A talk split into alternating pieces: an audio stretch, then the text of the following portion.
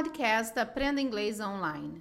The best way to improve your English. Hi there, welcome, bem-vindos. Eu sou a Teacher K. Estamos começando mais um episódio do nosso podcast. O episódio de hoje vai ser para praticar o nosso listening. E hoje vamos falar com uma tutora nativa do Cambly, a Nive, e ela vai falar um pouquinho do que ela gosta de fazer. Você já usou o Cambly? Já foi lá no Cambly? Já usou o nosso código TEACHERK? Use o código TEACHERK para você ter uma experiência bem legal com tutores nativos e totalmente grátis. E se você quiser essa experiência para o seu pequeno, para o seu filho, temos o Cambly Kids. No Cambly Kids, o seu filho também tem esse exchange, essa troca de cultura com nativos também. E se quiser uma experiência de 30 minutos, no Cambly Kids seu filho tem uma aula experimental de 30 minutos com um precinho bem especial. Então vamos lá treinar o nosso listening? Vamos ver como que está? Hi, my name is Niv, and I'm going to tell you all about my passion for dance. I started dancing at the age of three. My mom put me in a dance school when I was in preschool. So, right before kindergarten and preschool, she decided to put me into a dance program. I was doing ballet, tap, and jazz. I did dance from the age of three, and I still do dance today. So ever since the age of three, I have been dancing. My favorite part of dancing are concerts and competitions. So after I learned some choreography from my teachers and my instructors and even my classmates, sometimes we create the choreography. We will perform it for our family and our friends, and it's always a great time. We get to show all of our skills, show our personalities, and have fun with everybody. The different styles of dance I do today are ballet, tap, jazz, hip hop. And I, in modern, actually, modern is a really uh, common form of dance in the US today. Once people learn ballet, they will start to do more modern dance, which is a mixture of old classical ballet styles and more of the dance that you see today when I go dancing, I like to go dancing out with my friends. We will go to some of the local clubs, dance clubs, and nightclubs, and we will get around together, talk a little bit, uh, socialize a little bit, and we just, any music that comes on, we just dance and we have fun, uh, all with each other. Um, it's a great workout, so you get to have fun, and then when you go home, you know that you had a great night. So that's always nice in general, I think that dance is such a fantastic way to display your culture.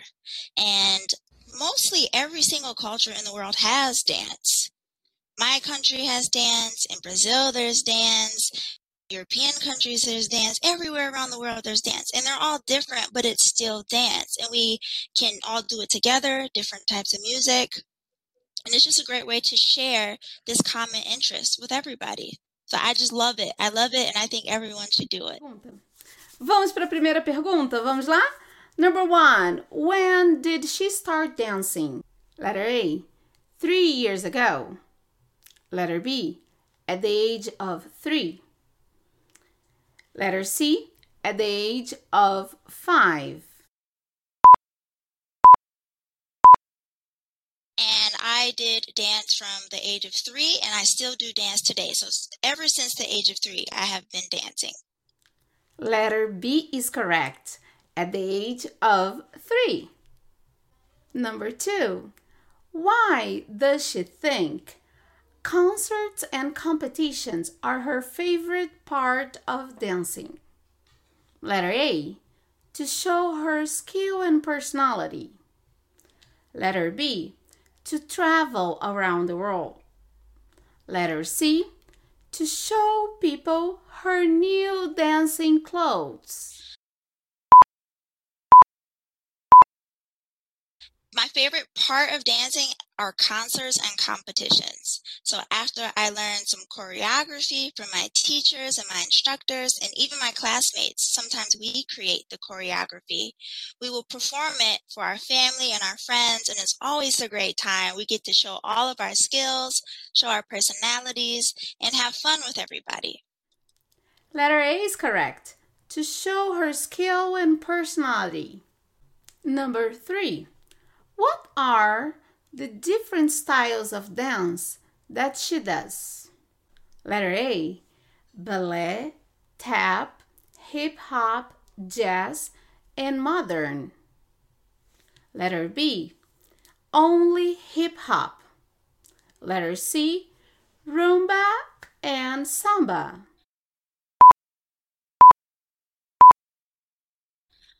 The different styles of dance I do today are ballet, tap, jazz, hip hop, and I in modern actually modern is a really uh, common form of dance in the U.S. today.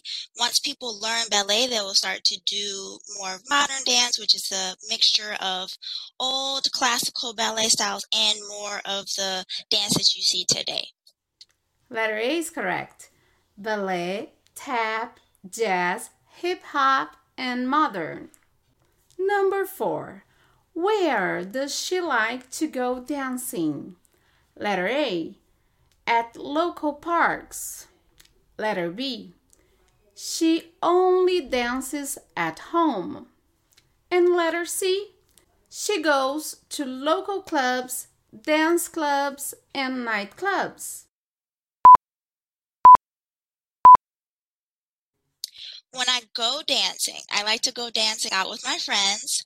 We will go to some of the local clubs, dance clubs, and nightclubs, and we will get around together, talk a little bit, uh, socialize a little bit, and we just, any music that comes on, we just dance and we have fun, uh, all with each other. Um, it's a great workout, so you get to have fun, and then when you go home, you know that you had a great night. So that's always nice. Letter C is correct. She goes to local clubs, dance clubs, and nightclubs. And number five, what does she think about dance? Letter A, it's a fantastic way to show off. Letter B, she doesn't like it so much. Letter C, it's a fantastic way to display your culture.